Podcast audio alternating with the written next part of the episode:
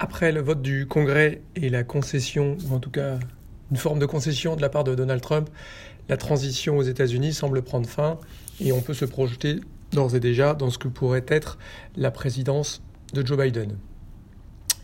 Joe Biden va donc bénéficier euh, du Congrès, donc à la fois de la, Chambre des représentants et du Sénat. C'est la première fois que ça arrive euh, depuis les, deux premières années du mandat d'Obama, donc ça va donner quand même un certain nombre de, possibilités à Joe Biden, même si la, majorité est, très limitée, puisqu'on est vraiment à 50-50. Seul le vote du vice-président permettra de faire passer les, lois. Mais tout de même, ça va permettre un certain nombre de choses, ne serait-ce que pour euh, Joe Biden de pouvoir nommer son cabinet, de nommer un certain nombre de juges beaucoup plus facilement, beaucoup plus, euh, euh, je dirais, souplement. Euh, il va également contrôler les, comités et notamment le, la direction d'un des, certain nombre de comités importants. Le calendrier électoral sera également à, sa main et ça c'est vraiment très important.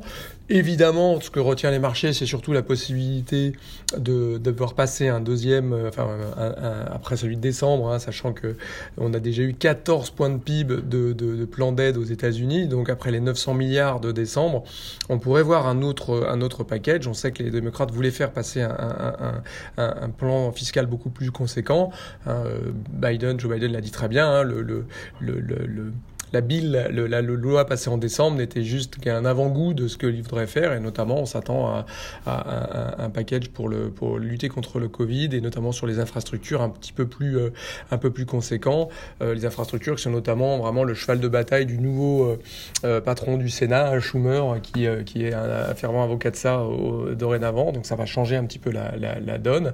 On aura sûrement un petit peu, un, peu de, de, de, ça dans, le, dans, le, dans les programmes. On va également sûrement avoir une réforme du, du secteur de la santé. On peut s'attendre à des aides auprès des, étudiants, hein, sur les prêts étudiants. On a parlé un peu de d'un moratoire, même si encore une fois on devrait avoir quand même une politique un peu plus centriste compte tenu de la petite majorité, une aide aux municipalités, aux États, on, devrait avoir tout ça euh, à venir. Probablement qu'il y aura une partie de, des taxes, des baisses d'impôts de Trump qui vont être euh, euh, euh retournées et donc euh, on va peut-être annuler un certain nombre de baisses d'impôts euh, sur les sur les plus riches et peut-être l'impôt sur les sociétés probablement pour essayer de financer pour pour, pour partie. on a aussi à court terme sans doute ce, ce, cette possibilité d'avoir un nouveau chèque aux Américains. Joe Biden a, a, vraiment avait dit si on a le Sénat, on aura les chèques de 2000 dollars immédiatement. Donc à voir s'il arrivera à faire passer ça au Sénat alors que euh, les républicains s'y étaient opposés, même, euh, même quand Trump le demandait. Donc ça va pas être si facile. Donc à suivre quand, euh, même. donc au total, on aura sûrement un plan de relance lié au Covid, mais aussi sans doute des choses sur les infrastructures. C'est une bonne nouvelle. Hein. Les États-Unis reviennent dans l'accord de Paris. On aura sans doute tout ça. Donc résultat, le marché anticipe un peu des taux d'intérêt qui pourraient remonter, hein, avec, ben, on a eu le taux d'intérêt à 10 ans qui est repassé au-dessus des, des 1% pour la première fois depuis mars de l'année dernière. On a les anticipations de hausse des taux qui commencent à arriver. Hein, sur 2023, on a 14 points de base de plus d'anticipés de la part de la Fed.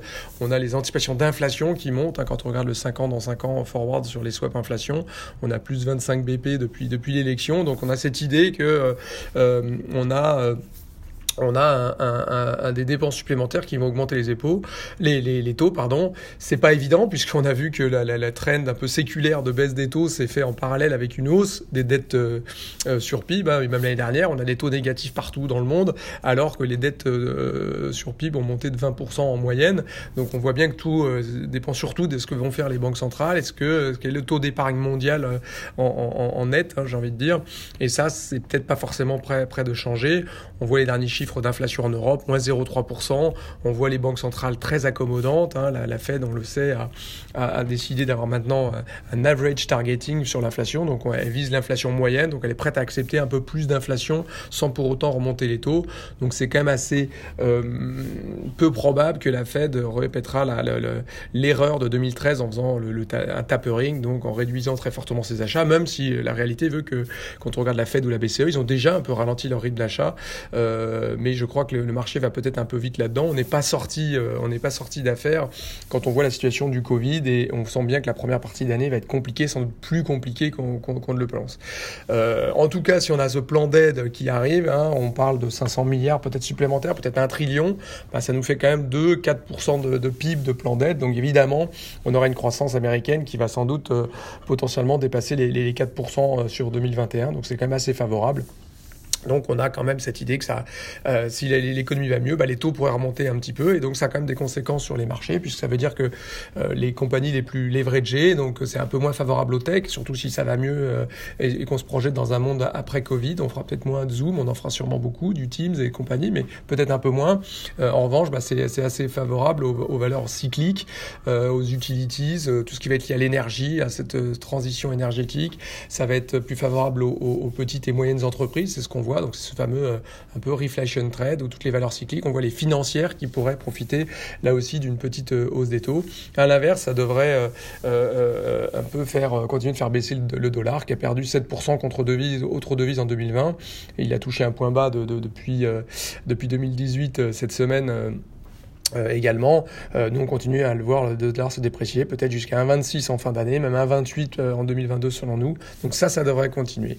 Donc si on, on, résume, ce qui est en train de se passer, c'est quand même qu'avec le Sénat, Joe Biden va quand même pouvoir faire passer plus de choses. Donc c'est plutôt favorable au cyclique, plutôt favorable à un, un, rebond de, de, l'économie. on verra ce que ça donne sur la situation sanitaire. Entre guillemets, ça peut pas être tellement pire. Encore une fois, hein. vous avez 3% de la population mondiale, 20% des morts aux États-Unis, qui est le, nombre, en nombre de morts le, premier euh, euh, avant le Brésil et, l'Inde.